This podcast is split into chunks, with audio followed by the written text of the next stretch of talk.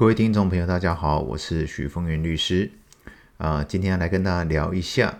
呃，我一直认为是在我们保险界啊，一个无名的英雄啊，也就是团体保险啊。那为什么特别要提到这个团体保险呢？其实团体保险在我们保险实务界上啊，是一直认为我我个人认为它是非常有功劳的啊，因为它的普及度非常的高，而且呢，它其实它的费用啊非常的便宜哈。那为什么那费用很便宜呢？呃，它就像一个团购的概念啊，就是整个公司的所有的员工都进行投保。那进行投保的过程当中呢，就像是团购嘛，啊，所以在实物上它的保费啊，至少会比个人的保险啊，至少将近个便宜三成左右啊。那再加上它是会要求啊，譬如你们公司有一百个员工，他可能会要求百分之七十五的员工都要纳入投保。因为通常他不需要去处理呃每一个个别员工的一个健康状况啊，那除非有特别情形了哈，不然他就是会统一纳入被保险人的名单里面。那当然就是会怕所谓的逆选择啊，所谓的逆选择就是呃譬如呃团体保险，那只有一百个只有十个投保，那可能就是有病的人来投保。啊，那为了这种逆选择的道德风险的避免呢，他都要求一定比例啊，通常至少百分之七十五。那也就是说，呃，当公司愿意进行这样子的团体保险的时候啊，几乎都是全公司的员工都会纳入投保，再加上我们的税法哈，在每人每个月两千块的额度以内，也就是每一年两万四千块的额度以内啊的这个员工的保险可以列为费用。啊，列为费用。那如果依照目前所得税法百分之二十啊，企业企业所得税的百分之二十来看的话，它等于对于企业来讲是打八折的啊，就是除了呃一百块的保费，其实有百分之二十是国家帮他缴的。所以团体保险在推行上啊，好，推行上加上税法的优惠跟鼓励啊，它的普及度是非常高的。好，很多人可能一辈子都没有买保险，但是通常他都会有购买所谓的团体保险啊。那团体保险呢？除了啊，通常除了呃员工本人以外啊，好，在目前保险实务上，也都会让员工的眷属啊得以加保啊，通常是指他的配偶、他的未婚子女啊，那以前还可以加保父母啊，可是加保父母他有一定的年岁，那为那个子女呢，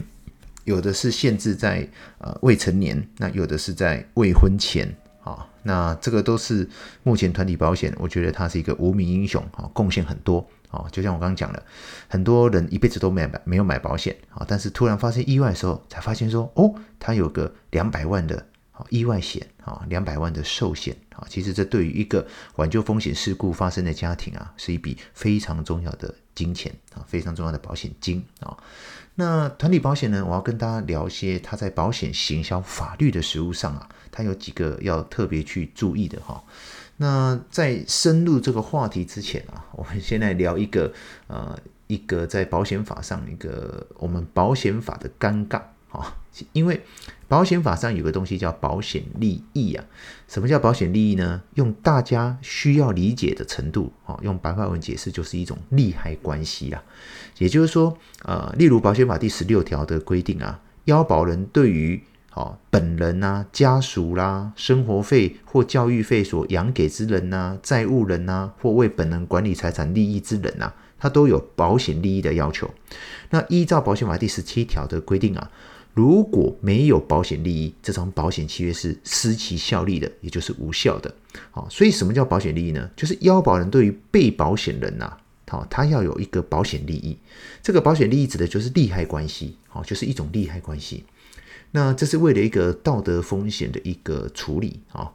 那回到我们刚刚讲的团体保险啊，大家就会发现到说，其实团体保险啊，去解释它的时候会有点尴尬啊。譬如一个公司的小小的呃。柜台的助理啊，或者是一个小小的清洁员工，那他跟公司之间啊，哦，因为团体保险的腰保人是公司嘛，哈，那公司对于呃被保险人啊，必须要有保险利益啊。那如果他只是一个很平凡的小基层的员工啊，他是否符合刚刚讲的保险法第十六条的各款啊？那比较有可能的就是这个为本人。管理财产或利益之人，啊，为本人管理财产或利益之人。可是问题是，就像我们讲的，啊，如果你经理人啊、主管啊，我都还能理解。可是对于这个基层的员工啊，他算不算是这个呃为本人管理财产或利益之人呢？哈，那凭良心讲啊，哈，要讲得很很严格的文义解释，啊，就是就文字的意义去解释的话，其实它是不符合啊保险法第十六条的保险利益的解释的，哈。可是必须去讲的，就是说，团体保险它其实具有一个社会正面的意义，而且就腰保人啊，我们先回到那个保险利益为什么要这个规定，就是避免腰保人与被保险人之间的道德风险啊。那其实公司要去残害被保险人呐，这些员工去取得保险金的几率其实是非常的低的。再加上这个保险啊，有在团体保险它是有一个正面的。价值，大家知道哈，保险的存在啊，它是一种社会啊，除了它是一个商业，它也是一个社会制度。当整个社会的保险越普及，是这个政府或国家的社会成本就会降低。大家去想哦，如果一个一家之主发生意外的时候啊，留下的老婆哦，留下的配偶，留下的未成年子女，那。这个家庭会不会产生破碎？那破碎之后，是不是会造成某些程度的社会的风险与成本？所以，保险本身它具有很高度的社会的利益啊，社会的利益。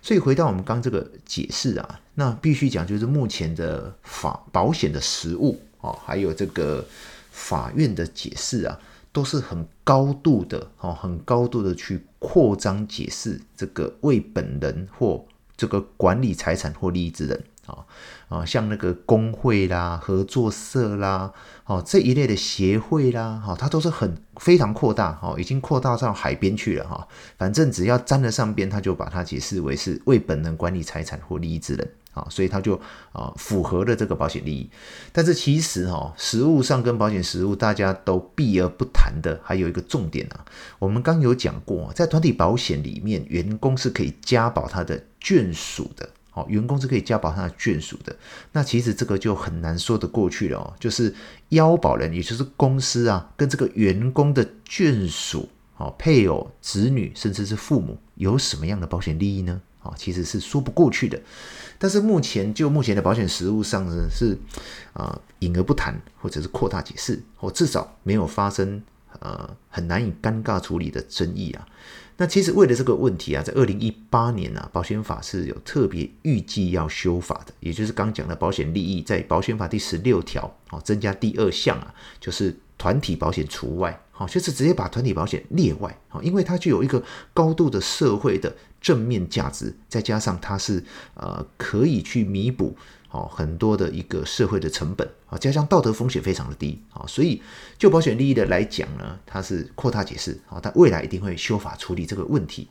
那回到我们再往下讲保险团体保险的一些重点哈，重点在于说啊，团体保险它是一个一年一约的保险。好，简单讲就是一年期的保险，所以大家特别注意的是，尤其是我们保险从业人员在替我们的保护进行规划的时候，一定要记得一件事情。团体保险呢，虽然我们每一年去续约的时候啊，就保险实务面来讲，它的续约的程序非常的简单啊，因为员工非常的多嘛，可能几十个、几百个，甚至几千个，甚至几万个，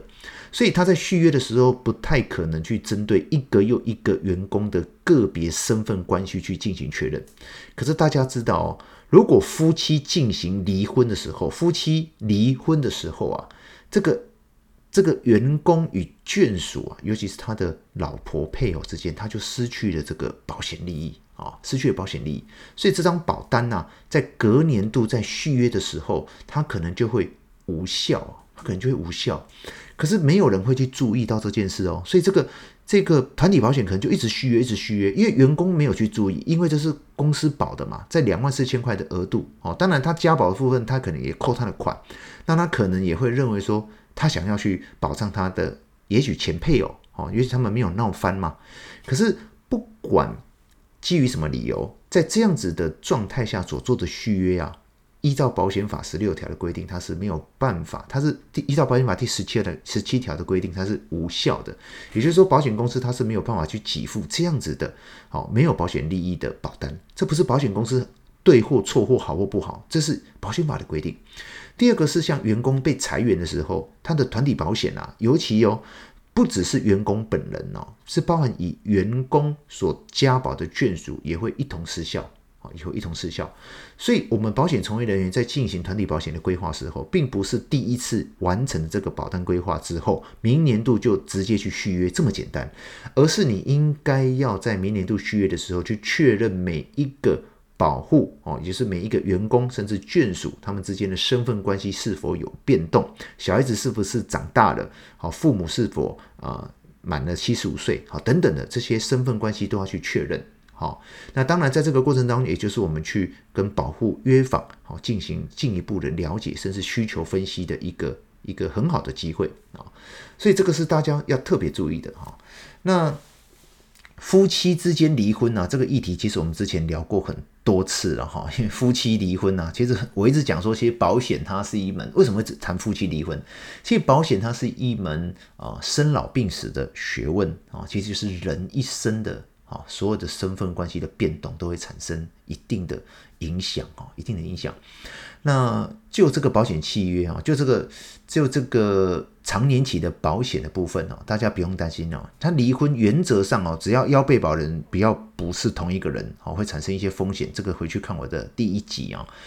那原则上呢，所谓的保险利益啊。保险利益哦，就会产生一个争议点，就是保险利益的认定啊，保险利益的认定到底是呃订阅的时候有就好了呢，还是保险事故发生的时候也要有呢？哦，那这个最常见的就是我们刚刚前面所提到的，哦，夫妻离婚的时候啊，这张保单尤其是长年期的保单，这张保单有没有效？哦，我跟大家讲，目前法院实务的通说啦，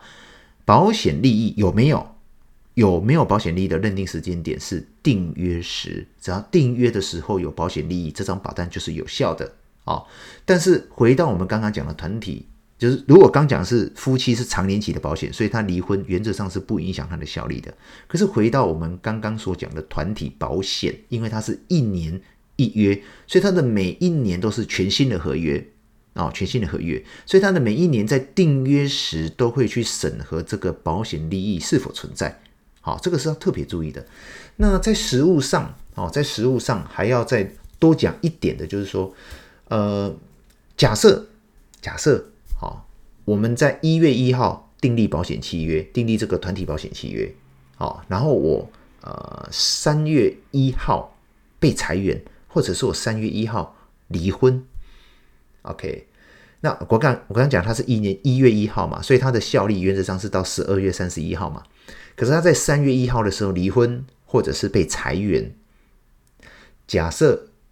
他六月一号出车祸死掉了，这样子要不要理赔身故意外险的身故保险金？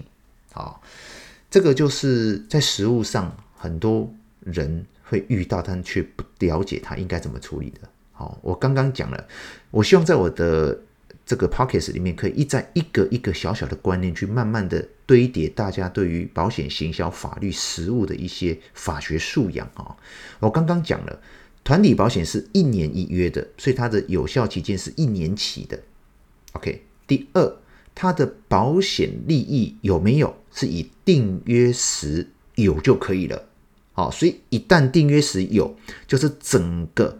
保险期间一整年都有。所以，假设他在一月一号订立团体保险契约，他在三月一号离婚或者是被裁员，他在六月一号出车祸身故的时候，他的家属当然当然可以去请求意外险的身故保险金。好，这个是大家一定要特别注意的。那我在第四集的时候特别额外提到，当我们不知道我的家人他突然身故的时候，我不知道他有没有买保险。我不知道他有没有买保险，现在已经有最新的这个通报机制了啊，就是说，呃，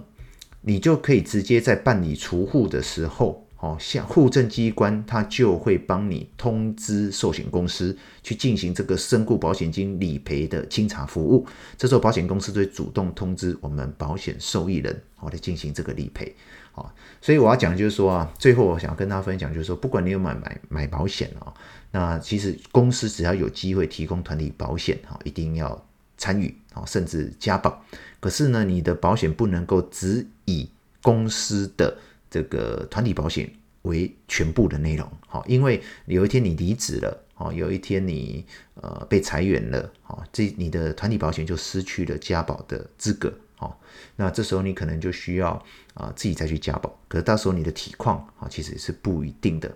呃，我们才讲哦，常讲就是买保险不是你想买就可以买哦，是要看你的身体状况啊，你的年纪的，所以越早买它其实是越便宜，啊，你的体况也越好，所以呢。团体保险很重要，一定要加保。但是呢，个人的保险也一定要规划，这两者是并行的，加分的。好，以上是我今天跟大家分享，希望对大家有一点点的帮助。